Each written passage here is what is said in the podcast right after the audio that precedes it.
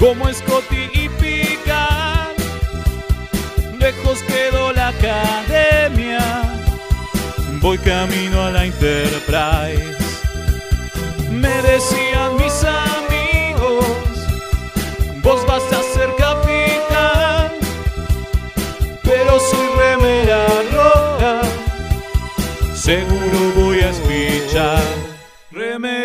Remeras rojas, remeras rojas, con esa facha donde van.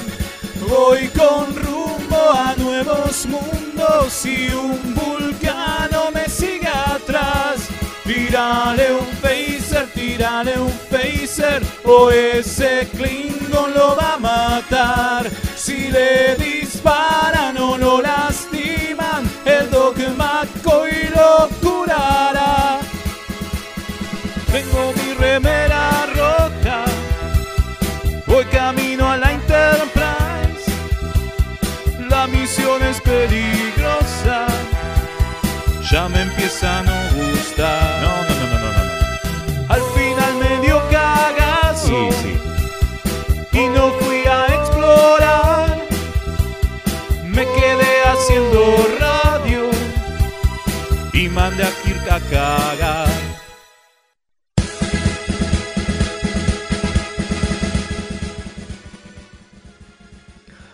Buenas noches y bienvenidos a una nueva emisión de Remeras Rojas. Estamos aquí en nuestro hogar, Mixtape Radio, en cuarentena, como ya es habitual en lo que va de este año.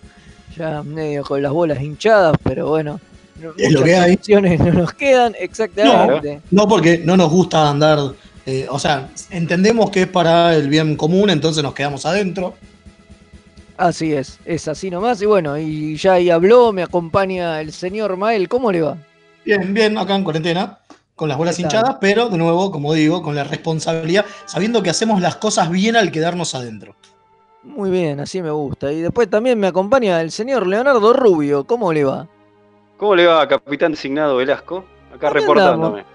Aquí andamos, aquí andamos. Y también está como ya es habitual en esta cuarentena, la Alférez Kim. ¿Qué tal? Bien, bien, acá andamos. Buenísimo. Y hoy, para variar, tenemos un programón. Sí. También vamos a decir que nos está operando, como es costumbre, el comodoro Gonzalo Ruiz, ahí del otro lado de, del éter, porque está en su casa él también, ahí apretando Claro. unos botones en la computadora y haciéndose unas empanadas o algo por el estilo. Claro, esto es porque Mixtape Radio, a pesar de que estamos en cuarentena y estamos en nuestras casas, eh, sigue transmitiendo en vivo, cosa que otras radios no pudieron hacer este, por todo este tema de la pandemia, pero Mixtape invirtió tanto tiempo como dinero en que podamos seguir cada uno desde sus casas, así que tanto los operadores como los que hacemos los programas podemos seguir haciéndolo y eso la verdad es un esfuerzo muy grande, así que les recordamos a todos que si quieren eh, apoyar que este, este gran proyecto que es Mixtape Radio este, pueda seguir evolucionando, nos apoyen con un cafecito. Pueden entrar a mixtaperadio.com.ar y a dar el botoncito de cafecito que siempre nos viene bien. Son 50 pesitos, es la nada misma. Pero muchas nadas mismas hacen un montón de dinerín que de nada. necesitando. Claro. Claro, porque la radio se está mudando, así que este, todo eso ¿sabes cómo Aparte, ayuda? exactamente. Estamos Sí, poniendo. la radio, un estudio a punto que no sabemos cuándo mierda lo vamos a poder usar, pero bueno, está que de pronto. está, está quedando pipí cucú, Sí, señor. ¿no? para usar un término moderno. Súper moderno, Uf. claro. Eh, obviamente, obviamente. La, la radio que más está en la pomada, mixtape. Te has hecho un centennial, Fede. Eh, obviamente, por supuesto, estuve aprendiendo términos modernos. Estuve, estuve. Qué grande, qué juntando plato. En el, Qué plato. En, el, en el parque, en el parque Rivadavia ahí con, con unos skaters, algo todo, todo muy moderno. Con barbijo, por favor. Claro, por supuesto, y no sé, me estuve poniendo, poniendo al tanto de, de- de las novedades y de los términos de moda que usa ¿Cómo ahora la juventud. Eh, sí, sí, que- quiero, y a- que- y a- quiero estar en la pomada. claro. Y abrimos el telégrafo para que la gente se pueda Por comunicar. supuesto, por supuesto, abrimos, abrimos comunicaciones y ¿a dónde nos pueden dejar mensajes? Como de costumbre decimos, nos pueden dejar mensajes, insultos, lo que quieran, tanto escritos como en audio, con esta magia de la tecnología del WhatsApp, al más 54 911 44 77 32 20. Repetimos, más 54 911 44 77 32 20. Ahí nos pueden dejar sus mensajitos. Vamos a hacer todo lo posible para que tanto audio como escrito eh, los podamos leer al aire. Ya tenemos uno. Acá el señor lo, lo va a leer, doña Kim. Sí, Cristian Ibáñez, con el que estuvimos hablando con los amigos Trek Chile la semana pasada. Eh, dice un saludo desde la NX03 presentándose el servicio. Desde este momento empiezo la campaña que Kim sea ascendida a consejera. Hashtag Kim consejera. No, no, no. Sí, la idea no, es que no. siempre vamos a ser todos alférez. Sí, Salvo el Comodoro, ¿no? Obvio. Ah, sí, además no me gusta mucho el destino que tiene Troy siempre en los capítulos, así que prefiero ser Crusher que lo reta a picar todo el tiempo y le dice qué hacer. Sí, sí, la doctora, me quedo con doctora. Bueno. Y, este, y hoy tenemos un programa, como decimos, ¿no? No, pero hoy es posta, ¿eh? Claro, por, por supuesto, porque ¿qué Hoy tenés- sacamos, la, fla- qué sacamos la flautita. Se- Y van a llorar exacto, hoy, sacamos la flauta y nos vamos a ahí a, a Catán. a repasar a Catán exactamente, a, a repasar un poco Que no es los colonos la, de. la luz, la, la luz interior, ¿no? Claro. Sí, sí, sí. Porque seguimos con nuestra temática de otras vidas, doble, vida, que nos dimos cuenta acá con Kim que en realidad tendría que llamarse Lloren puto lloren. Pero no, porque hay un capítulo que no lloramos para nada. Pero hay un capítulo que es el de la semana que viene que no vamos a llorar. Pero los dos anteriores, o sea, el ante- la anterior semana y este, eh, sí, fue para, son todos para llorar, así que Emociona. Son de esos capítulos por el cual uno hace este programa, ¿no? Claro, para Totalmente. la gente del moco fácil. Eh, Sí, sí, Llora eh, me totalmente. como un guanaco eh, con este, otra vez. Y eso que lo haber visto como, no sé, 20 veces, pero no importa. Sí, seguro, pero no importa. Bueno, o sea que sí, en realidad todo esto fue una excusa para hablar de estos dos capítulos que eran como lo más copado, de lo más mejor. Pero bueno, pero la temática sigue todo el mes y tenemos dos capítulos más por delante todavía. Ahora en un ratito igual vamos a estar charlando sobre todas las impresiones que nos dejó Inner Light. ¿Y qué más Eh, hay? Y después, ¿qué más tenemos? Tenemos, se vienen los Borgos. Uh, Sí. Se vienen los Borgos porque vamos a estar hablando en nuestra sección de eh, Juego a las Estrellas. Vamos a estar hablando de justamente Star Trek Borg, esa especie de aventura Película interactiva. película interactiva, no, no sé cómo merda llamarlo. Telefilm. Eh, pro- pro- un, un te- telefilm interactivo. Sí, es parecido a la mierda esa que ahora te pone Netflix, ¿viste? Claro. Eh, Sí, son- juegos- es, es- es precursor en es, de eso. O los juegos de Telltale, que en su momento la empresa hizo varios, hizo Wolf Among Us, Sí, hizo pero esos, Thrones, pero esos son Batman. juegos. Pero esos son juegos con gráficos y todo. Esto es una película interactiva. Me parece que lo mismo, parece digo, mucho más al capítulo de Black Mirror, ese de- que tenías que ir eligiendo las opciones. que Totalmente. Pero bueno, ya vamos a hablar, ya vamos a hablar más. ya, ya vamos a estar hablando de eso más al final del programa. Y bueno. ¿Y qué más pasó? ¿Qué pasó? Uy, pasaron un montón de cosas esta semana. Estuvimos, como dijo Kim hace un ratito, con los amigos chilenos de Amigos Trek Chile, justamente. Eh, es muy complicado porque se pusieron amigos Trek Chile, entonces vos decís los amigos chilenos Trek Imagínate de si fuesen- amigos Trek Chile, lo Imagínate si fuesen eh. los amigos peruanos de Amigos Trek Chile. Sería complicado, sería complicado. Sería complicado, claro. Pero bueno, nada, estuvimos con ellos el martes a la noche charlando, está, está subido ahí en el especial, lo pueden, lo pueden disfrutar y Sí, en escuchar las- Spotify ya está, lo pueden eh, escuchar pueden tranquilamente. escuchar las boludeces, las boludeces que decimos. Y bueno, y ese mismo día fue el día de Star Trek, fue el Star Trek Day, ¿no? El 8 de septiembre fue el día de Star Trek y hubo CBS organizó una, una especie de evento, convención virtual, festejo virtual, no sé cómo llamarlo, pero hubo paneles de todas las series, todas, las viejas, la- las nuevas y las por haber. Y las que todavía no hay, claro. Bueno, eso. Claro. eh, y, y estuvo interesante, digo. Más allá de la venta de humo, donde no, no, no- no se dijeron novedades, Hubo novedades bastante jugosas, humito, ni- Alto mercado de humo hubo. ni, ni- ni hubo, ni hu- ent- no, no hubo muchas noticias trascendentes.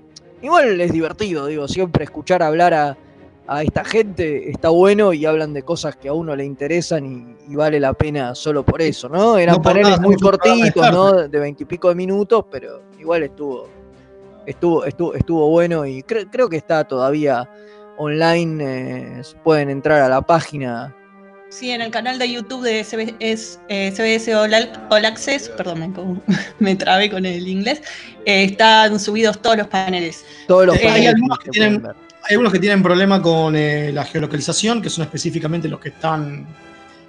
los que son de las series, digamos, de, de Amazon. Y la serie, la- algunas de las series de CBS. Pero me parece que ya lo levantaron. Por lo menos los primeros días, eh, si uno quería ver el panel de Picard, donde, o sea, Picard y TNG, donde estuvo Will Wheaton charlando con Frakes y con Stewart, eh, no se podía. Tengo mucha emoción. Que fuese de Estados Unidos. Eh, lo mismo con el de. No, pero se podía. eh, sí, lo tuvieron que levantar. No, lo que eh, los clips que al final no se podían ver eran más como los de promos, de cosas que sí están solo en CBS All Access, pero todo los- el resto de los paneles sí se podía ver. Claro, por ejemplo, todo lo que fue, como es la WordX, en un momento estuvo trabado todo el panel, como que se cayó. Es como que CBS tiene, tiene ciertos problemas a nivel de localización. Ay, ay, ay. Es que no le gusta compartir las cosas, ¿viste? Es de ellos. Es solo no, de ellos. No, no quieren que la gente los tenga, porque Le son sale de el adentro. To- Totalmente. Y bueno, ¿y qué pasó de. ¿Relevante? Sí. Nada. No, sí, No, bueno. bueno, a ver, dijeron que. bueno, no, confirmada sí o sí, eso está buenísimo, la tercera temporada de Discovery, que va a salir por Netflix a nivel internacional, que era algo que está, no estaba en duda, pero como que todavía no habían anunciado nada, entonces, ¿no? Era un temita. Ajá. Eh, y Vimos el tráiler. Vimos el tráiler, obviamente. Estuvo muy, E- muy el último tráiler. digamos, ¿no? Porque ya había algunos trailers dando vuelta, el, el tráiler final, digamos. Pero el otro era más teaser, me parece. Este como que se ve mucho más. Sí, sí, sí. Sí, sí, por eso es el tráiler. a Saru como El último tráiler, el definitivo. Lo vemos a Saru como capitán. Sí. Un montón de otras cosas bonitas. Sí, sí, está bastante copado todo. Y después, lo otro copado es lo que se viene en la Wordex. Sí. Que ah, eh, eh, tiene mucho que ver con lo que vamos a hablar hoy en. Con el loco loco. con lo que vamos a hablar hoy en el juego. En Juego de las Estrellas. Porque sí, va a aparecer John Delancey haciendo de Q en alguno de los capítulos, suponemos que es el último, de, eh, Lower Decks. de la temporada de la Wordex. Así que sí. También. Ojalá que lo en traigan una vez por. Ojalá que lo traigan una vez por temporada Sí. mínimo. En el panel de Strange New Worlds estuvieron hablando también y contaron un poco esto de cómo va a ser la mecánica, que van a ser capítulos unitarios, pero que todo se va a unir como en una eh, en una gran trama y va a haber como capítulos pivotales, muy parecido a como eran las series antes, digamos, ¿no? Ujú. Eh, y eso. Sí, tenés el, el arco a temporada larga, pero mientras vas a tener, tenés unitarios que te van tirando cachitos de lo que Vas se a viene. tener, exacto, vas a tener, eh, todos los capítulos van a ser unitarios y van a tener algunas secuencias, ¿no? Que, que construyan la trama, la trama la larga. guerra eso comida me sorprendió en ese No. panel que solo hablaron los tres miembros confirmados del elenco y todo se centró en ellos tres y no daban como ningún inicio, indicio de que fuera a crecer el elenco. O sea, a ver, sabemos que va, digo, sabemos que va a haber más elenco porque obviamente va a haber más actores. Pero digo, muy como que va a seguir en una mecánica a ese nivel, me parece, a pesar de lo de los capítulos unitarios y todo, ¿no? Que va a ser como una mecánica muy similar a la de Discovery, de tener un protagonista claro. eh, ¿Entendés? Y un, y un core muy, muy, muy Oh. chiquitito, ¿no? Que van a ser Discovery y TOS ellos también. ellos Recordemos tres. que en TOS eran ellos tres también. Otros Sí. tres, pero eran tres. El resto era secundario. Sí, eran, eran relleno, es verdad. Aparecían un, ra- un ra- un hueso. un ratito, cada tanto le tiraban un hueso y hoy por los años que han pasado como que trascendieron y uno tiene presente a todo el, el cast principal, digamos, pero sí, la realidad es que estaba todo sostenido entre ellos tres y creo que esta serie viene a, a replicar, a replicar un poco esa mecánica. Bueno, lo que decía Alex Cruzman, que estaba en el panel, era esta cosa de justo lo que decíamos, de los unitarios con el arco general, en el sentido de que eh, lo que decía es que en todos tenían el reset button mal, ¿no? De pasó algo y al capítulo siguiente no hay consecuencias y nos olvidamos de todo lo que les pasó. Y que eso es lo que no va a tener esta serie, que si bien va a ser unitaria, va a haber crecimiento de personajes, va a haber arcos de personajes, los personajes van a ir aprendiendo y creciendo como... O sea, no van a hacer una serie de 1960, van a hacer una con la, con la Claro. ahora. Ah, Dijo mucho eso. yo me quedé con las ganas de que manden algún concept art, algo, algo, nada. Sí, nada. No, Turco. es que no debe haber, porque esto lo anunciaron justo durante la cuarentena. Y a, ver, Mm. a ver, gente laburando, concepts debe haber y qué sé yo, pero debe estar todo bastante, bastante frenado. eh, y en cuanto puedan avanzarán. Digo, debe haber laburo, pero, pero debe ser difícil también laburar en estos términos. Deben estar laburando de forma Totalmente. muy distinta a la que suelen laburar. Pero, pero igual Y también confirmaron este- para, para el año que viene, eh, está confirmadísimo. Sí, sí, sí. Bueno, lo más También gracioso descubrimos estaban que- muy, muy convencidos de que el año que viene la serie sale, o sea que. Sí. También descubrimos que Ethan Peck vive en una tapadera. Es cierto. Ah, sí es. Vive Parece en un buen ambiente. en un departamento universitario vive. Sí, sí. Sí, sí, sí, muy Sí, bizarro. tenía pero la la Goldsman. No, eso ya dijimos, era la casa de verano, por eso parecía que estaba Tenía una pegada. tabla, tenía una tabla apoyada en una pared Akiva Goldsman. Dejémonos joder. Sí, era la casa de Santa Teresita. Lo que quería decir es que lo más gracioso del panel ese fue cuando eh, la número uno empezó a decir, a hablar de la pica de números uno de la casa, porque eh, como es, claro, está casada con Jerry O'Connell, que es el número uno de Lower Decks, entonces que se pelean por quién es el mejor número uno de los dos. Igual dice, aclaró que es mejor número uno de la casa porque ella reconoce que a Jonathan Frakes es difícil superar. ¿Y qué le va a decir? ¿Y qué le va a decir? Che, Empezaron a eh, tirar el chiste de- del crossover, pero a la vez imposible. sí, un crossover Sí, con. Lower Decks, pero... Pero no, parecía como que lo tiraron de... Tenemos acá algunos mensajitos que ya llegaron. Queridos Dale. remeras rojas, les manda saludos el comandante Páez desde Quito, la ciudad, no la nave estelar, abriendo señal en la USS Synergy. Un grosso el comandante. Después tenemos otro chileno. Sí, buenas, remeras rojas, saludos desde Santiago de Chile, todavía dirigiendo el di ah, digiriendo el día de Star Trek y disfrutando de esta primavera Trek. Eh, su oficial médico Sergio Carrasco son los más grandes de Argentina, che. Aguante, huevón. Gracias. Eh, después dice, buenas noches mis queridos remeras rojas. Guayo reportándose con un canal abierto en su frecuencia. Qué decirle más que agradecer como siempre el tiempo que le dedican para hacernos llegar su contenido. Larga vida y prosperidad. Genial. Grande. Y... Ah, Acá un amigo de la casa. Hola remeras, acá Carlos Mucha desde Miami, sin porcel y sin gatita. Qué triste. Vine escuchándolos en vivo otra vez. Ahí ya les envié cafecitos para los tres, Eh, cuatro.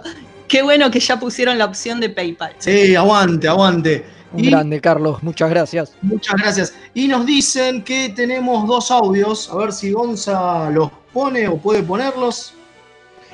Muy buenas noches. ¿La Rojas. Gonza? Los saluda el Alter Pérez acá desde la Patagonia. Eh, primero, bueno, me reí mucho hoy con el, capítulo de Lower Decks eh, con Plaquito. No sé si lo vieron todavía, pero bueno, estuvo muy bueno eso. Después, ¿hubo panel de la sección 31 en, en el evento de CBS? No me acuerdo de No, eso, me señor, parece no. que no, ¿no? Y un garrón que no esté el tráiler de Discovery eh, subtitulado. No lo, no lo han subido todavía, ya pasó casi una semana y, y no se lo ve, solamente se puede ver el tráiler en inglés, me parece. Eso debe Saludos, ser cuestión de Netflix. Calculo noches. que, que Netflix eh, va a ser responsable de Claro, subir supongo. el tráiler en, en castellano, digo, porque ellos tienen los derechos para América. Latina. Entonces, cuando. Una de las cosas, una de las cosas que hablábamos siempre con nuestro amigo Alex Trek es que eh, el consumo de Netflix de cuestiones dobladas, de, de, de cosi- de- ¿cómo es? Este, de material doblado es un montón. Entonces seguramente lo que están esperando es poder subirlo doblado el tráiler. ah, es muy probable. Ah, mira, eh, pu- puede, Claro. puede ser. Bueno, y sí, el capítulo de Lower Decks mm, Estuvo muy bien, fue muy divertido. Estuvo divertido. Sí, como de costumbre hicimos el sábado Lower Decks en nuestras redes sociales para que podamos hablar este, sin problemas en, ¿cómo es? Con spoilers y demás. Hay unos cuantos comentarios, a ver, vamos a leer uno solo al azar, cualquiera. A ver, Emanuel Díaz Guerra. A nosotros nos está encantando la serie, nos gustan. Ay, porque lo tengo lejos la pantalla. Nos gustan mucho las comedias y tal vez es porque vivimos todo Trek de un saque en el último par de años y no nos resulta agresiva la parodia, solo graciosa. Nos cagamos de risa todos los capítulos y tenemos que pausarlos antes de seguir. No, la parodia es para nada agresiva, para nada. No, para mí está bien, eh, es bastante light, de hecho. muy, muy liviana, falte- te voy a decir. que le falta el respeto a Star Trek ni, ni No, mucho menos. Y respondiéndole también a- al amigo, eh, no, panel de la sección 31 no hubo. Es como una de las series más raras, ¿no? Porque es como una de las series que anunciaron primero Sí. Mm. y más se viene dilatando en el tiempo. Menos sentido tiene. Para mí se están haciendo un poco los boludos también por eso, porque digo, la Discovery se fue a la mierda al futuro Claro, porque lejano. George se fue, se fue con ellos. Con, con. Exacto, y la protagonista iba a ser ella, porque el chiste de la Sí, serie es que era una verdad. serie protagonizada por, Por Michelle por Michelle. Entonces, digo, es, es como muy raro.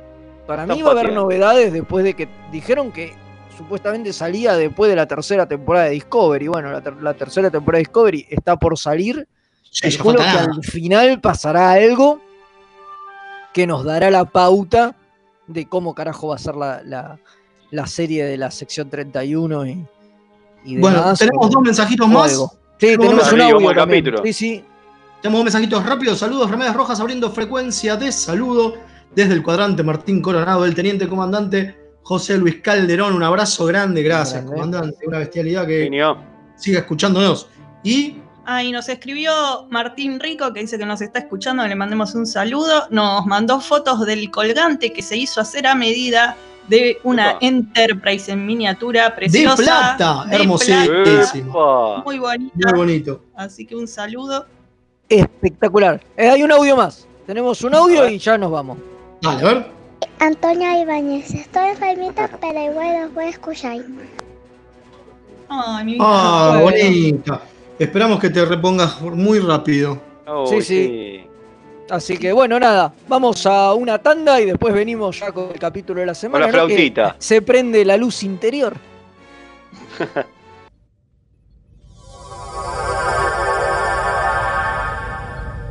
Remeras rojas. Los que sobrevivan vuelven después de la tanda. Dos niños santafesinos. Un fueguino y cómo se dice a ese que es traidor a la patria, cipayo. Hablan de cultura pop. Escucha Kawabonga, el podcast. El programa de las necrolóficas, necrofílicas, no sé cómo se dice. Búscanos como Kawabonga Podcast en YouTube, iBooks, iTunes, ¿qué más? Xvideos y la sección que hace tu Llegó. Kawabonga. Laufa, bro. Cine, música, anime, fichines, información y toda la cultura nerda en un solo programa. ¡Qué pesadas! Miércoles de 11 a 13 por mixtayradio.com.ar. Se van a poner intensas. La mejor música alternativa y la movida de las bandas emergentes están en El Alternador. Conducen Pablo Sándor y Tomás Marcos. Escuchalo en vivo los jueves de 20 a 22 horas por mixtaperadio.com.ar. Toda la oscuridad de la noche al mediodía de Mixtape Radio. Midnight Madness. Porque en algún lugar del mundo es medianoche.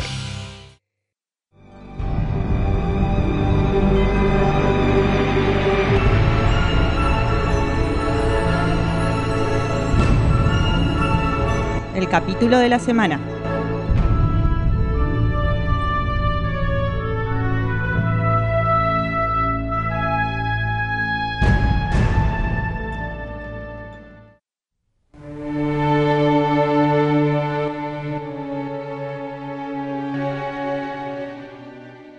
Y estamos de regreso, ahora sí, nos vamos, seguimos con nuestra temática doble vida y nos metemos de lleno en uno de los considerados grandes capítulos de, de Star Trek. Todo, Sí. no, no solo de, de TNG, sino de, de todo Star Trek, ¿no? De Inner Light. Y podemos Sí. decir de la ciencia ficción en general, ¿no? Y yo creo que sí, yo creo que, que este y, y el de la semana pasada, Far Beyond the Stars, eh, son. Dos grandes momentos de, de la televisión en, en general, así nomás, ¿no? Ni siquiera de Como lo dijo de la- Michael de la- Chabón. Sí, sí, de la- coincido bastante, de la televisión en Sí, sí. general, digo, o sea, son Si dos puntos muy altos. Estuvo nominado al Emmy y se nota como los premios no sirven para nada porque no ganó. Nah. Y si esto no gana, yo no sé qué tiene que ganar. Que se, mu- Sí, que se bueno. mueran, boludo. A ver, si vos te fijás también, cualquier ranking de capítulos de, de Star Trek ponen antes de este a The Best of Both Worlds. Y la verdad Para que mí este le es, es supera, bas- boludo. es basura comparado con esto. Pero le pasa el trapo. Me parece que también tiene que ver con que esta es la quinta temporada, ya está muchísimo más madura la serie, pueden arriesgarse a más cosas. Sí, seguro, pero le pasa el trapo, digo, a mí me sorprende Sí. cómo los fans en encuestas y demás, digo, le da- dan por ganador y te mencionan como mejor capítulo a- al, de- al otro, que es un muy buen capítulo y marca como el momento, digo, para mí ese capítulo es uno que tiene Sobre que todo la primera parte, ¿no? Donde, donde, donde la serie empieza a levantar, ¿no? Es como que el punto de quiebre desde donde se hace mirable. Pero, Qué duro fue ese comentario.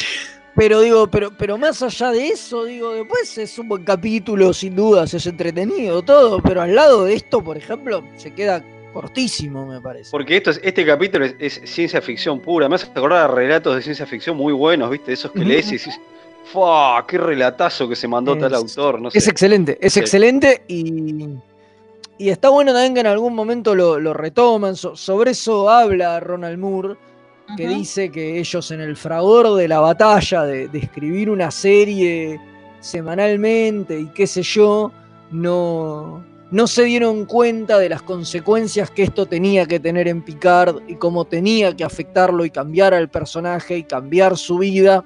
Y Otra que si quizá se lo hubieran planteado de esa manera, eh, le hubieran dado mucho más pelota. Pero dice, pero bueno, no pasó y no lo cambiamos a picar, no lo Claro, modificamos, pero digo, solamente lo- Inclusive, lo, hicimos en, en Lessons, digamos, que es el Claro. capítulo ese que, donde retoman el tema de la flautita y qué sé yo, pero nada más, dice. inclusive en la serie Picard, ¿no? ¿No ves una reflexión de, de- de- de él diciendo, sí, bueno, yo no sé que tuvo otra vida, bueno, ahora quiero, no sé, hacer una referencia, algo, lo que sea, pero bueno, eso, eso es muy del...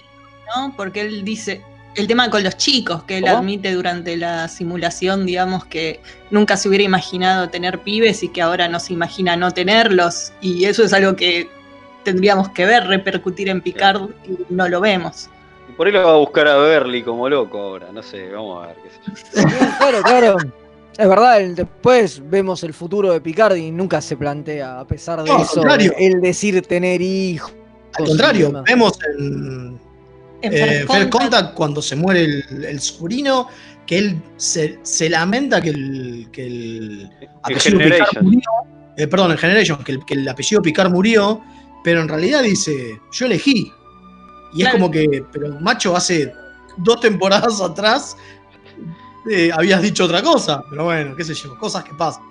Totalmente. Claro. Pero bueno, contamos un poco Bueno, de qué va el capítulo. brevísimo, Creo para- Yo creo que lo conoce Sí. toda la humanidad, pero Bueno, para refrescar. Carlos. Dale, resumiro. ¿Me mandaste a mí al frente? Bueno, Sí, claro. presente. que- cap- Claro, presente capitán designado Velasco. Bueno, sí, el capítulo de Inner Light trata sobre. Encuentran una sonda, eh, una sonda espacial que desconocen su origen, y entonces este, esa sonda emite como una transmisión que lo afecta solamente al, al capitán Jean-Luc Picard, y eso lo hace despertarse en un planeta desconocido con gente que no conoce, y de repente se encuentra in- inmerso en otra vida, y él todavía al principio resistiéndose, porque él piensa que es una treta de una alienígena, como le pasó 58 veces, ¿no? Entonces es lógico que... Sí, me encantó la primera reacción fue decir computadora apague el programa. me encantó, me encantó. Eh, ¿Es, es un chiste eso? No sé, en el Decks también, es un chiste recurre, pero bueno. Eh, creo que sí. Eh, pero bueno, la cuestión es que, sí, empieza a pasar el tiempo y bueno, es como que Picard se convence que, esta no, puede vo- volver a su vida en Enterprise y, le da para adelante, ¿no? Con, él está casado con, este, con una esposa y bueno, y eso y empieza a transcurrir y él empieza a vivir otra vida en este planeta y después empezamos a descubrir, bueno, que este planeta se iba a extinguir y que esa civilización iba a desaparecer, ¿no? Este, Claro, y pasan muchos años, digo, eso es lo, lo- lo principal, ¿no? Él llega a tener hijos, hijos adultos, nietos, muere su mujer, digo, él está, él envejece un montón, y al final él sale un satélite, que es el satélite este con el que ellos interceptaron, y ahí los otros le dicen, ah, era una jodita para Videomatch. Tenías razón. Eh, Sí, se sintió así al final, ¿no? Vos estás llorando como un descosito y dicen, no, bueno, era solo. Y el, y el- Una- y el- y el viejo dice, ah, pero entonces yo tenía razón al principio cuando les dije, hijos de puta, me cacharon.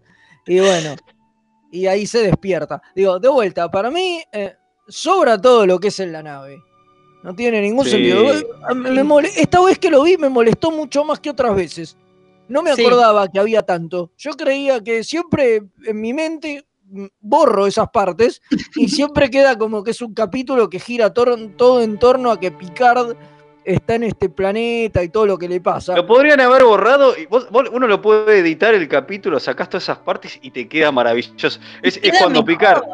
Claro, mejor porque te da la duda de que no sabés qué pasó, cómo llegó ahí. Claro, eh, yo eh, lo editaría en la sonda Picard haciendo con la sonda se desmaya y después al final cuando despierta. Fin. Pero me no, parece, sí, sí. me- ojo, a mí me parece que eso es lo bueno de la dirección, porque en realidad, si te fijas, hay bastante material en la, como vos decís, en la nave, pero así todo, lo que pesa son esos momentos en, en Catán, en la vida este, de este Camin, que no sabemos quién carajo es, pero sabemos que no es Picard, digamos, porque nunca le dicen Picard, le dicen Camin directamente.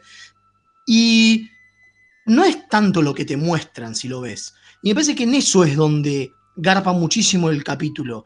En cuestiones básicas de guardar los zapatos, ¿no? En cuestiones básicas Sí. de. Claro, cuestiones domésticas y, y muy, muy personales, ¿no? Muy, Sí, muy de sí, tal cual. Digo, la charla con el amigo y que están los dos medio que tomaron bastante y sale la mujer y le Sí. dice, ¿tenés que irte a tu casa? Sí, señora. ¿Y vos tenés que irte a dormir? Sí, señora. Es, me parece que es Cosa que no- fabuloso eso. Cosa que pa- nos pasa en la vida real cuando nos podíamos juntar. Sí, yo creo que lo bueno es eso, es- es- es- son esos recortes de cosas que no son trascendentales en la vida del tipo, porque de hecho no vemos cuando nacen los hijos, cuando, bueno, vemos cuando muere la esposa, por ejemplo, ¿no? Pero bueno, Que vemos, pero nada más. Pero no, ¿Eh? claro, no ves cuando nacen, por ejemplo. Es cierto. Es que no, esas- de hecho ves cuando él toma la decisión que le dice, che, me parece que deberíamos construir un, un- un cuarto para los niños, como bueno, vamos a tener hijos, pero punto. Bueno, y después ya momento- están los hijos grandes que están haciendo el coso este del nombre para bautizarlo, digamos, pero, Claro. Pero me pero, parece pero- que. pero va saltando ese un momento- montón en el tiempo. Y después ya la hija si es fijas- adulta. No, pero si te fijas, me parece que ese momento sí es importante. Porque es el momento donde él acepta que esta ya es su vida. Claro. Me parece Sí, que el momento en obvio. donde le dice, vamos a tener hijos, es cuando dice, bueno, ok, basta. Pasó, pasaron ocho años en realidad, no es tanto. No, perdón, cinco años. Cinco para ese momento. Cinco para ese momento. Y es- supuestamente se habían conocido tres años antes con la mujer, pero él no lo recuerda. Pero son cinco años. Y ahí es cuando él dice, bueno, se acabó. Esta es mi vida de ahora en más. Nunca deja las estrellas, nunca deja de mirar por el telescopio. Pero es como que acepta que Catán es su lugar. Sí, Entonces- sí, sí, claro. eh, Bueno, toda esa secuencia, digo, eh, ese segmentito, que creo que es el segundo o el tercero, eh, es el que él acepta, el que arranca Sí. con él que se despierta y la mujer que le dice Maravilloso. de sus maravilloso. viajes y qué sé yo, y, y él como que acepta y dice, bueno, ya está, este es mi lugar, que es cuando va y discute con el tipo, con el representante del gobierno. del gobierno y, y el amigo le dice, es la primera vez que te escucho convencido como que sos parte de, de nuestra comunidad y, y la defendés y qué sé yo. Ahí es como que el tipo acepta y dice, bueno, sí, ya está, no sé, lo otro fue un delirio o algo, eh, soy de acá o, o por lo menos acá me voy a quedar. Yo creo que Claro. la magia de este capítulo está en cómo con tan poco y con, ta- con esos momentos tan cuidadamente hechos, te venden a los personajes y los querés a los personajes. Al amigo de Picard lo ves muy poco y llorás cuando te dicen que le van a le va a poner su nombre al hijo. Porque se porque murió. se murió. Y cuando lo ves de nuevo al final que lo viene a saludar. Y la esposa, vos ves lo, boni- lo buena que es, lo dulce que es con él, cómo lo quiere. en- o la hija, cómo es igual a él y salió científica como el padre. O la relación con el hijo, que el hijo era más rebelde y no sabía lo que quería en la vida. O sea, con muy poco te construyen personajes que te llegan. Lo cual hay series, oh, no quiero decir Picard, pero, Star Trek Picard, pero están 80 capítulos desarrollándote un personaje y te importa tres carajos al final de la temporada. Y acá, con 10 minutos de desarrollo de personaje, ya amas a esta familia. Es la magia de cuando está bien escrito algo. Sí, a mí me parece Bueno. que también, me parece también es no solamente, a ver, eh, a ver, es como que son las dos cosas. Digo, es la dirección, me parece que está muy bien dirigido, muy bien dirigido. Eh, lo loco es que Peter Lauritson, que es el director, eh, es su primera dirección en Star Trek, y después Mirá tampoco vos. dirigió mucho más. Dirigió Gambit, la parte 1, y después un capítulo de Voyager, nada más. Yo me lo acordaba, ¿no? Eh, no, al director Mirá. no. Mirá qué loco, ¿eh? Sí, pero realmente dirige muy bien. Y después me parece que es como, eh, dice acá Kim, la, la escritura, que ahí el- la historia original es de Morgan Gendel, pero el, el teleplay, digamos, el, el guion ya directamente es con Peter Alan Fields, que ya sabemos que son grosos, es un grosso.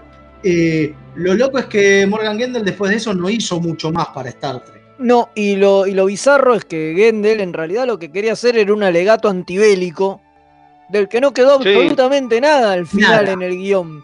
Porque su, idea era otra, su idea era que, que Picard y Riker, los dos, por medio de la sonda, aparecían en un, en un planeta que eh, tenía, estaba controlado por una especie de Stormtroopers que estaban yendo a la guerra, lo que terminaba en una hecatombe nuclear. Y conceptualmente era lo mismo, y, y los tipos lo que hacían era mandar esta sonda para transmitir estos recuerdos y que nadie cometa el mismo error. Y, y qué sé yo, esta idea le gustó a, a, a, como a Menosky y a Braga, que venían Claro. laburando en hace mil años en una idea de Piller, que era justamente esto de hacer una vida paralela de Picard. Y dicen que Claro. era un capítulo que habían escrito como 10 y ninguno les cerraba. Y, y nunca le encontraban la vuelta. Y cuando escucharon el pitch de, de Gendel, dijeron, che, pará, con este pitch podemos llevar adelante la, Acá está, dijeron. La, quería- la- la idea, la, idea que, que tanto Che, quería, eh. que tanto quería Piller. Entonces se juntaron ellos dos con, con, con Gendel, le contaron la idea de ellos y le pidieron que replanteara su pitch y que lo focalizara en Picard y en este hecho de que el tipo vivía toda una vida, qué sé yo. Y, lo, y bueno, y Gendel lo hizo, lo reformuló, pero ahí seguía estando todavía presente el tema, el tema bélico y demás. Claro. que cuando ya pasó al guion y a las siguientes reescrituras, como que se fue, se fue eh, diluyendo y al final quedó afuera y al final es, es un problema Nada, claro. ecológico No lo que los afecta. Claro, es verdad, es un problema bueno, ecológico. con No todo lo del calentamiento global está muy interesante toda la parte ecológica. Claro, es verdad. ¿No terminó usándose para un capítulo de Voyager, algo así? Eh, lo del tema este antibélico. Sí, en el de eh, cuando Chakotay lo hacen coso. Ah, sí, que lo hacen creer que es parte de una guerrilla, que lo convencen de que es un soldado. Ahí está. Sí, sí, sí. Y después, pará, yo no. Había una idea, había una idea que era que Picard con la alférez, este, upa, Rolaren, eh, tuvieran una vida paralela, como que estuviera Picard con ella. Y a mí lo que me hizo, bueno, eso al final la sacaron a Rolaren, pero lo que primero lo sacan a Ray que después a Rolaren, ¿no? Pusieron esta historia como que tenía una historia con ella, este, viviendo otra vida. Y a mí me hizo acordar al capítulo de Enterprise, ese que en, en un futuro, pos una guerra, ¿se acuerdan del. eh. Eh, seguro, siempre reciclan pitch y qué sé yo. y digo, sí, Ah, Ahora, ahí me hizo ah, acordar a eso cuando- comido, cuando o sea, leí a ver, esto. también se han comido varios juicios y hay eh, varios, varios reclamos de capítulos puntuales de, de tipos que, que acusan a, a Piller y, y compañía de, a Braga y demás, de, de chorearles el pitch. Tipo, che, esta idea se parece mucho a una que yo piché para tal serie y después no la usaron y, Guacho. y nunca se sabe, digo. A veces es que, a veces, a veces es que es que te queda dando vueltas en la cabeza, digo, vos lees 50 Sí. pitch y después un día se te ocurre una idea y en realidad no se te ocurrió nada, es algo que leíste en otro lado y, Mm. Y te lo choreaste de manera inconsciente, digo. Es una, es una linda manera de decirlo. Eh, mirá si será importante este capítulo que ganó un premio Hugo, ¿no? En el año sí. 93. Eh, el, otro, el, otro, el otro capítulo de una serie Star Trek que había ganado era de TOS. Eh, of Legends la- Forever. dice, y después este ganó también el final de TNG, ¿no? Claro, All Algo Things. Things. Bueno, algo que me parece interesante que eh, rescaté volviendo a ver el capítulo es que eh, Picard es un arqueólogo. Y el hecho, él está experimentando la vida de una civilización perdida, siendo él, que es lo que hace, trata de hacer todo arqueólogo, ¿no? Recrear lo que fue una civilización que se perdió. Y es como, me imagino en todo lo que no se vio Claro. que, pas- que le pasó a Picard después de este capítulo, yo me lo imagino escribiendo estudios científicos O- sobre la obviamente. civilización. Sí, a mí una sola cosa me hizo ruido esta vez, que como A dije ver. es la vez 29 que lo debo haber visto, que es que supuestamente te dicen que no tienen un- tecnología tan grosa como para enviar un cohete. Ah, no tienen tecnología tan- Sé a O dónde sea- vas porque a mí también me hizo ruido, ¿eh? claro, Pero bueno. tecnología tan grosa como para hacer este, como es, este, captores de humedad del aire, qué sé yo, pero hacen una sonda que le hace vivir una vida a alguien mentalmente. Wow, man, qué heavy, ¿no? Bueno, habían ¿Sabés lo que le- la Bueno, pero-. Exacto. ¿Sabés lo que le faltó acá? su tecnología en eso, porque viste que el tipo en un momento se lo dice cuando, cuando va a Estamos le elaborando en eso, le dice. Y le dice, dice, estamos trabajando en algo, pero ya sabemos, el planeta se va a morir, ya está, pero estamos trabajando en algo. Bueno, claramente en lo que están trabajando es en esta sonda, Pero para dejar que- como su, el conocimiento, su, su experiencia para Por la ahí, para, como para dejar más conforme esto que reclamo Sonsin, que decimos, yo también lo pensé, tenía que haber moment- mo- mostrado en algún momento que tenían una tecnología de algo que podían vivir vivencias o algo, y ya con eso... Lo no sé, una. Porque encima siempre que vemos Claro, se ponían un chip y vivían un, una- un, no sé, un juego interactivo, algo, entonces ya con eso te cerrás, pero bueno. sí, sobre todo 40, porque el 50 espectador ya, ya lo sabe de movida esto, ¿no? Lo que le está pasando a Picard, no es que es algo raro. Lo único que faltó para... Pero es un detalle tonto. Eh, lo que pasa es que cuando vemos la ciudad y la casa es todo bastante, no primitivo, pero no es simple. No vemos tecnología único- en la casa, claro, no vemos sí. Agrícola es. Claro, porque Puertas es un que se abren nomás. Por ahí es un pueblo agrícola y la ciudad es mucho más tecnológica, como pasa acá, ¿no? Es verdad, claro, es verdad. Buen punto. Bueno, ya para cerrar, porque se nos acaba el tiempo y tenemos que. Contamos lo ¿De el, el- el capítulo que no fue. Yo quería mencionar. No, lo vamos a guardar para otro día. Que... Y lo de la música, ¿no? Sí. No hablamos de la música. Bueno, sí, supuestamente acá abajo nuestro está sonando la música de la flautita, que cualquiera que la escuche después de ver este capítulo te queda pegada en la cabeza y te hace llorar igual, ¿no? La música creo que es algo muy importante de este capítulo. Es como que también te ayuda a pegar a esta beta emocional, ¿no? Cuando escuchás la flautita esa. Eh, así que, eh, bueno, el que la- dicen que es eh, uno de los temas más descargados de la biblioteca musical de CBS. Mirá, Ay. y sí. Y yo recuerdo cuando estaba en el secundario con mi mejor amiga, cuando empezamos a usar internet por primera vez, eh, una eh, de las primeras cosas que hicimos cuando descubrimos los sonidos MIDI fue conseguir la versión MIDI de este tema. Tremendo. Dios el mío. tema de la flautita. Bueno, creo que. La flautita esa se vendió en una subasta por, creo que por 40. Por No está a la 40.000. venta, está a la venta en Christie's, eh, la casa de subastas de Estados Unidos. Eh, uno puede ir y comprarla, así que si tienen 48 mil dólares por ahí dando vueltas, pueden ir y comprarse la flautita original que usó Picard. Vamos, hacemos una vaquita entre todos los fans de Argentina y la compramos. No, la, traemos, la traemos para acá. Bueno, creo que ya está, más que suficiente. Seguro podríamos estar hablando horas de este capítulo, pero. Pulgar para arriba. Se acabó, pulgar para arribísima. No, no quería dejar pasar el dato de que el hijo de Picard en la ficción, eh, Bataille, es en realidad el hijo de Patrick Stewart en la vida Sí. real. Había- Totalmente. Lo más gracioso es que dice que audicionó varias veces y al final lo llamaron para este papel. O sea, no importaba que fuera el hijo del protagonista, digo, en los castings lo bochaban igual. va. Ni de fondo lo querían llamar. usted no es creíble como hijo de Patrick Stewart. ¿Cómo que no? Claro, ahí, ahí no les quedó, ahí no les quedó otra que. Tremendo. Armar. Che, habría que remontar para otros eh, que vuelva el bingo trek, ¿eh? Este, vamos a Sí, remontarlo. sí, bueno, Un vamos a tratar, y- pero hay que- tener, hay que tener más tiempo para hacerlo. Así que bueno, nada, nos vamos al segundo corte, viene Jack y enseguida estamos con los Borgos. Ya volvemos. Dale.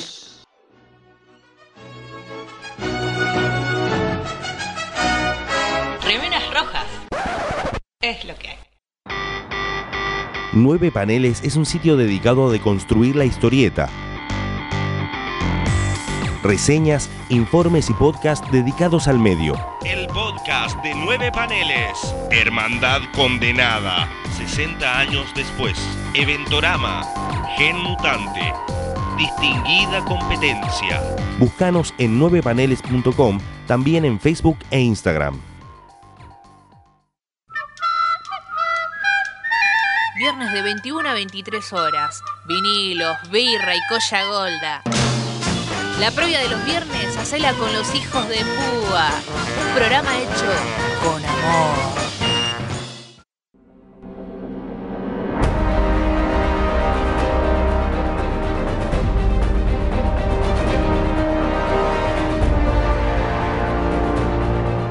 Luz, música, acción. Un recorrido sonoro por las mejores bandas de sonido de las mejores películas. Todos los domingos a las 19 horas, solo por Mixtape Radio.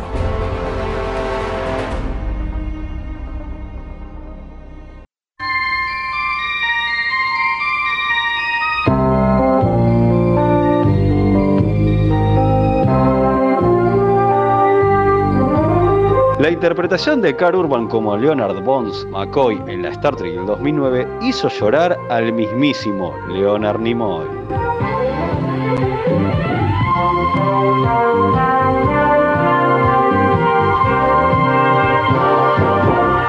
Aunque usted no lo crea.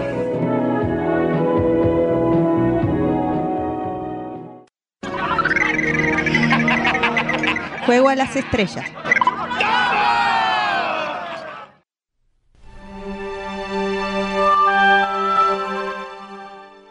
Bueno, ya estamos de vuelta y como hemos prometido, vamos a hablar del famoso juego Star Trek Borg. ¿Por qué digo famoso? Porque fue algo raro en su momento, ¿no? Sí, es el segundo juego que saca la gente de Simon Schuster cuando empieza a laburar con el tema de las películas interactivas. ¿Por qué el segundo? Porque el primero es Borg, eh, perdón, es Klingon, del que ya hablamos en otro momento, que son estas- estos capítulos donde vos tenías la posibilidad de eh, elegir cómo seguía la historia, ¿no? Pero que en realidad no son totalmente abierto el árbol de opciones, sino que si elegís algo que no es, medio que perdés, ¿no? Claro. Como en Elige tal tu propia aventura, que vos elegías salir del tren y morías. Claro, algo así. Claro, ex- ex- exactamente. Igual tiene algunas opciones medio locas que, que- que se extienden, eso está bueno. O sea, digo, el, el Sí. árbol, la rama de opciones, digo, lo cual debe ser, yo me imagino que jugándolo debe ser medio frustrante, porque está para ver completo en YouTube si quieren. Y me imagino que jugándolo te debe dar por las pelotas, porque una cosa es que le pifiaste a la opción y te morís, y otra es que le pifiaste a la opción, abriste una rama, seguís jugando, crees que acertaste, y al final te morís igual. Y no importa qué opción elijas eh, eh, en la parte en la que estás, Bueno. eh, en, en todas, en todas te morís porque en realidad lo, el punto en el que te equivocaste es antes. Bueno, una de las cosas que pasa con eso es que me parece interesante que hay dos cosas que me parecen interesantes. Primero, que la opción de no hacer nada es una opción. Sí, eso es, está No, muy digo, bueno. no sí. No siempre tenés que actuar. Por ejemplo, lo clásico, se vienen Borgs a atacarte. Vos sabés que si le disparas, se van a adaptar al segundo disparo y después te van a matar. Entonces, si los dejas pasar y no te ven como amenaza, no te atacan. Lo cual, la opción es no atacarlos. No es dispararle a uno o al otro, es no atacar a nadie, lo cual está buenísimo.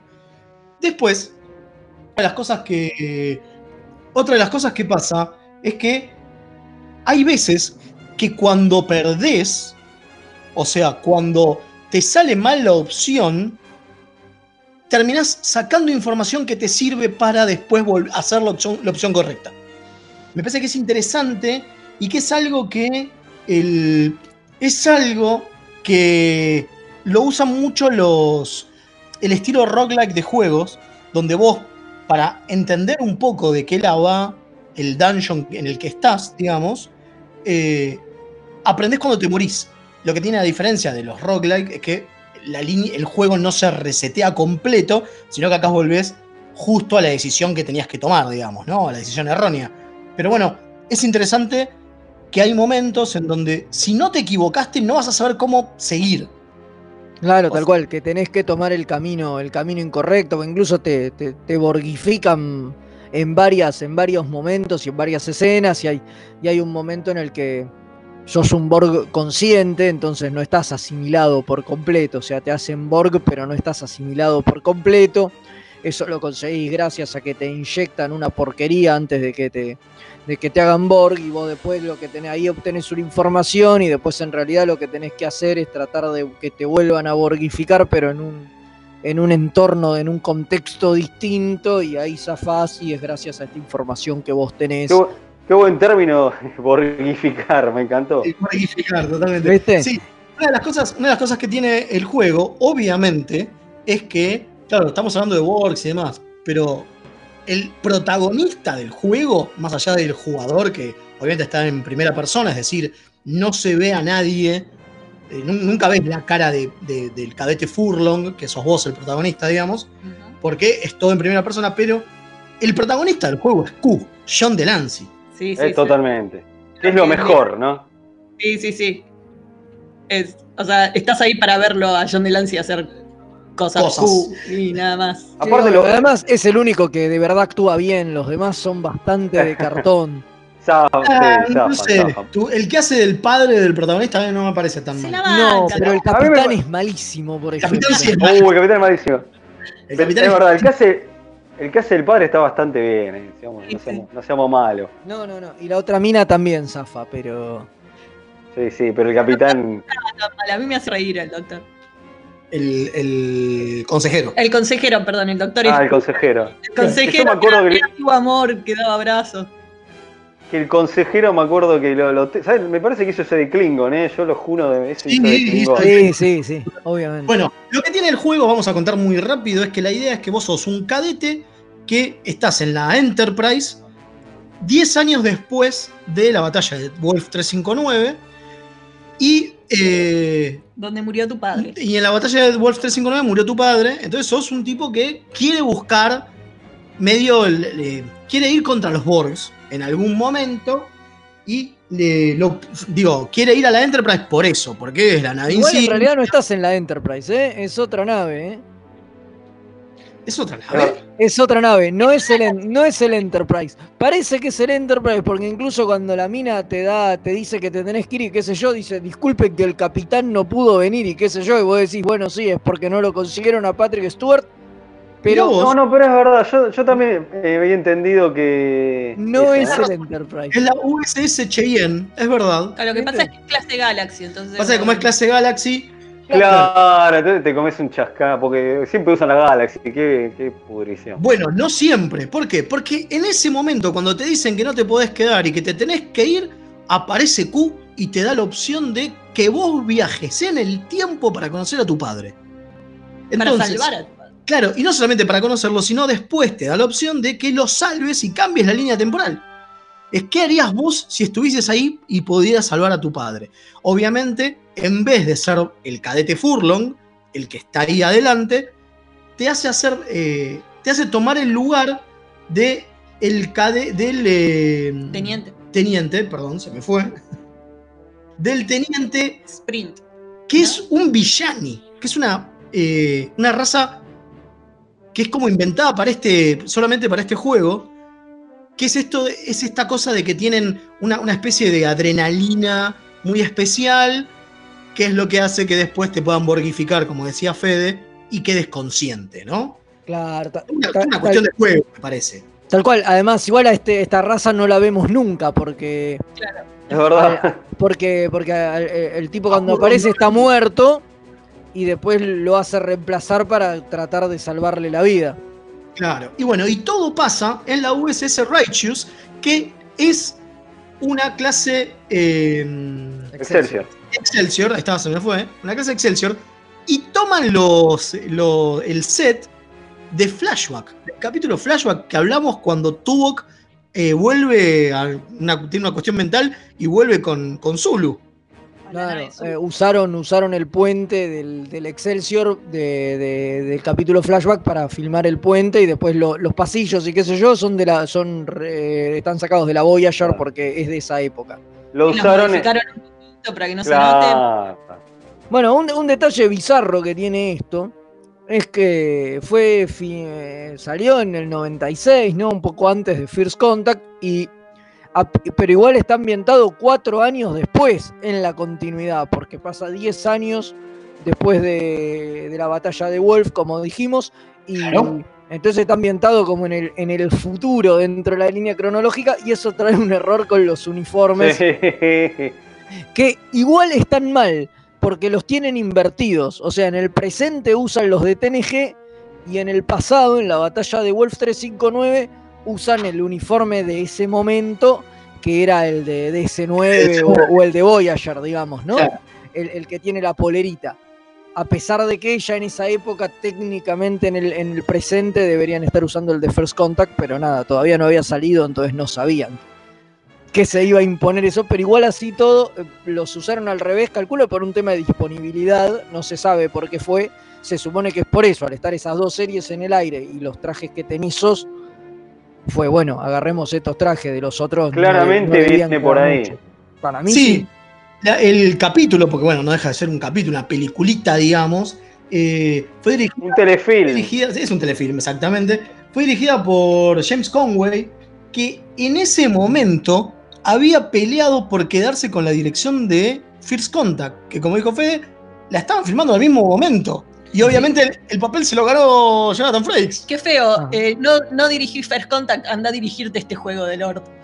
Y está, Se quiere y está- matar. Es como el premio consuelo, Claro. ¿no? Que le Y dieron. está escrito por Hilary Bader, que también escribió varios, varios capítulos de, de Star Trek. Sí, sí, Conway, aparte tío, dirigió capitulazos Sí, sí, de. Star Trek. No era un pichi Conway, está buenísimo. Claro. Lo mandaron el premio consuelo, qué va. Claro, recordemos que el anterior, que en realidad para mí se filmaron al mismo tiempo, porque salieron, uno salió en mayo y otro salió en noviembre, Klingon, ¿no? la, la anterior película esta interactiva de, de Simon Schuster, De la que hablamos de la ya. que hablamos ya, la dirigió Jonathan Frakes. Claro. Sí, sí, de hecho este des- dis- dice en el paquete, eh, en la caja y qué sé yo, decía que estaba dirigida por Jonathan Frakes o algo así, y era un error. Salió con, una, con un error que estaba hecho por Jonathan Frakes, posiblemente que quedó de una typo que quedó de, de Klingon. Claro, mal- Y de- un después, bajón para el después, director. después adentro te, te- está todo, estaban los datos bien, pero, pero nada, Bueno, eso, un detalle. Tenemos rapidito pelotudo. mensajes. Dale. Eh, Carlos Mucha nos manda un montón de fotos de su último juego de rol inventado por él, donde se ve a picar del 2003-99 del timeline de Countdown, las novelas y el Star Trek Online, y fue crossover con el Doctor Who. Una demencia la cantidad de cosas que nos manda. Eh, sí, una locura. Eh, también tenemos un mensaje de Mariano Chinelli. Sí, que dice que Simon y Schuster sacó el audiobook y la participación de Q es mortal del juego este, decimos, ¿no? El juego Claro. fue muy interesante en su momento y era un gustazo equivocarse para aprender a avanzar.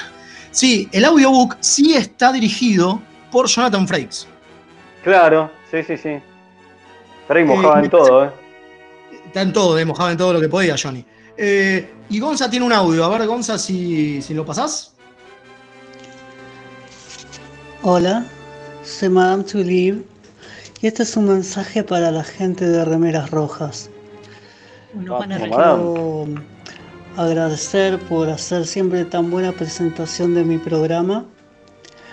Decirles que el de ellos es muy interesante.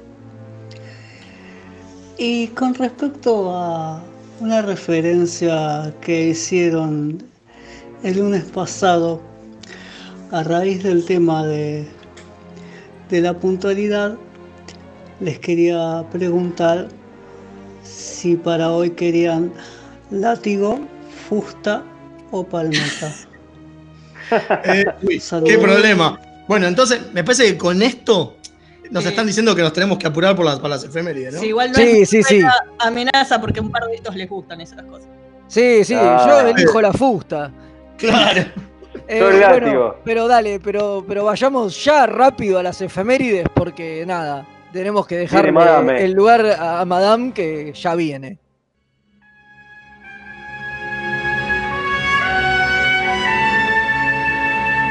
Esta semana en Star Trek,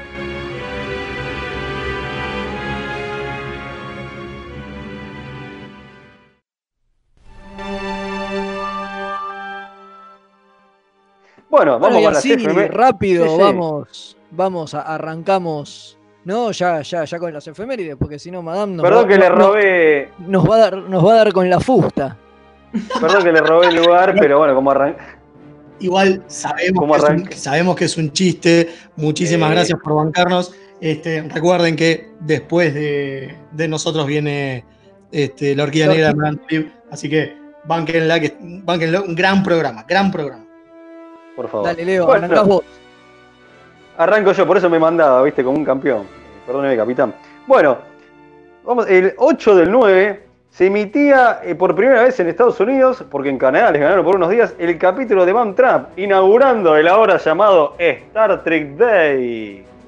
Claro, el, el verdadero. Ah, verdadero para los yankees, ¿no? Aniversario de Star Trek. Claro, Ah. por supuesto. Sí, pero para ellos. Es que si no, si es no para pasa en Estados está. Unidos, no existe. Claro, obvio. No, El 9 de septiembre de 1954 nace el enorme, el inigualable, el más mejor de todos, Jeffrey Combs, actor que interpretó a muchos de los mejores personajes secundarios de todo Star Trek, entre ellos Wayun, entre ellos el, eh, eh, el andoriano Shran de Enterprise, una bestia, lo queremos un montón y lo eh, recontra admiramos, Jeffrey Combs, grosso. Un genio, un genio, Jeffrey Combs, lo bancamos mucho. Ojalá lo llamen para ser del doctor, que viste que decían, estaban esos rumores, sería hermoso. ojalá, ojalá. él igual dijo que no, que él no espera un carajo, pero estaría bueno que lo tenga en cuenta Alex Kurman y Akiva. Yo sé que vos tenés llegada, Leo, lo podés llamar y Dale, decirle. lo, lo llamo a Santa Teresita que está vacacionando. Dale, dale. Si un pilar de Star Trek no puede mostrar series sin Jeffrey Combs. Eh, bueno, cambiando de día, 10 de septiembre de 1914, o sea, hace mucho, tiempo, nace Robert Wise, que fue el director de Star Trek Motion Picture y entre muchísimos otros pequeños trabajos que no nos importan para nada, La novicia rebelde, West Side Story y La tragedia del Hindenburg. Sí, cositas que hizo el chabón, Cositas ¿no? pequeñas. Es que ya cuando llegó Star Trek ya era viejo y tenía una tenía carrera. Sí, sí, del re carajo. Bueno, también el mismo día, un 10 de septiembre, pero de 1933, un poquito acá más, más en el tiempo, pero también hace una bocha de años, nace Patricio Guzmán, el chileno que fue el primer director de arte designado por Desilu Studios para su nuevo proyecto The Cage en 1964. Sí, señores, había un chileno ahí haciendo el piloto original de Star Trek. Capo. Bueno, eh, este, cambiamos de día. No, ahora no cambiamos 10. de día, seguimos el 10. Ah, no, tiene razón. Seguimos el 10, seguimos el 10. Nace Harry Gruener, que en Star Trek trabajó en la nueva generación, Voyager y Enterprise, haciendo diferentes roles. Del Widon Verse, lo conocen por ser el malvado alcalde de Sunnydale en Buffy, la cazadora de vampiros. Sí, ese turrazo, no me voy a acordar. Muy buen Siempre papel. me acuerdo de Armin Shimmerman, que era el director de la escuela. Claro. Sí, todo queda en familia. Teníamos a los dos juntos, al director y al alcalde. Exactamente. Bueno, Tremendo. eh, también seguimos el 10. El 10 pasaron Tremendo. un millón de cosas. Pero 1952, nos vamos un año adelante en el tiempo, nace un maestro. Jerry Conway, guionista de cómics y creador de Punisher, Firestorm, Power Girl, Vixen, Miss Marvel para DC y Marvel, valga la redundancia, y Nos ponemos de pie. entre muchísimos otros trabajos de la muerte de Gwen Stacy. Capo absoluto. Jerry Conway. Pero ¿por qué lo nombramos acá? Más allá de porque nos gustan los cómics, ¿no? Porque en Star Trek hizo el guion de las tiras de prensa en 1983. Un Todo capo. 1983 lo hizo él, ¿viste? Todo lo hizo él, exacto. Un genio. Un genio. capo. Bueno, seguimos en el 10 de septiembre, qué día Vamos. complicado, eh, pero de 1984, ya mucho más cerca. Ah, bueno. Harry Treadaway, que en Penny Dreadful hizo del Dr. Frankenstein, pero que en Star Trek Picard es Narek, ese espía romulano con la relación fraterna complicada. Ese Un turro. grande, un grande. Pero después se dio vuelta. Después se dio vuelta, así que está todo bien. Panqueque, panqueque. Y a nada, después se va a dar vuelta de vuelta. Chao. Sí, sí. El 11 de septiembre, pero de 1934, nace Ian Abercrombie, que en Star Trek trabajó en un episodio de TNG y en dos de Voyager, pero que obviamente es más conocido por su trabajo como artista de voz en Star Wars, donde hizo de Palpatine o Darth Sidious, como quieras, o en la serie animada de, Gran- de Greenlander donde hace de Gantet, o también por ser el Alfred Pennyworth de la fallida serie of Prey. Sí, me acuerdo. También laburó en Seinfeld ese, ese señor. Sí, así que- totalmente. La Verso Spray de los 90, ¿no? Claro, esa, esa. Claro, claro. El may- un mayordomo Holandia era el señor. ese, Siempre hacía ese papel. Bueno, eh, sí, ahora, ahora sí, eh, ahora sí. No, no, ahora seguimos con el 11, pero bueno, había tanto del día que ya me, me- me volví loco. Del año 1958 nace la actriz y directora Rosanne Dawson, que para nosotros es la querida Belana Torres en Star Trek Voyager. La Klingon esa que se calienta y se lo trincó. se lo trincó y tuvo un pibe. Tuvieron un pibe, compadre. Compadre, viejo. Eh, seguimos con el 11 de, de septiembre, ¿no? De 1961 nace Virginia Madsen, ídola, Uf. ¿no? Que aparte de ser la hermana de Michael Madsen, obviamente trabajó entre muchos papeles como la princesa Irulan de Dune de David Lynch o Candyman y que recientemente vimos en Designated Survivor con Kiefer Sutherland en la fallida serie de Swamp Thing. Qué Una bárbaro. ídola. Pero ¿qué hizo en Star Trek? En Star Trek trabajó, fue la Q. Fue la Q que no fue la Q humana, ¿no? No, fue? no, no. Ah. No, no, no sé esa por qué se era. borró esta parte. Era, eh, apareció en Star Trek Voyager, Ah, mira.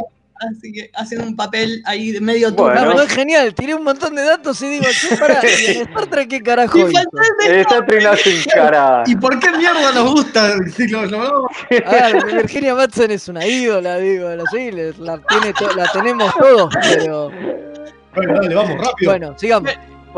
Seguimos, con el, seguimos en el 11 de septiembre. eh, se emite por primera vez Flashback, el episodio del que hablamos hace poco de Voyager, donde aparece el capitán Zulu en su Excelsior y es pa- parte del festejo de los 30 años de la serie.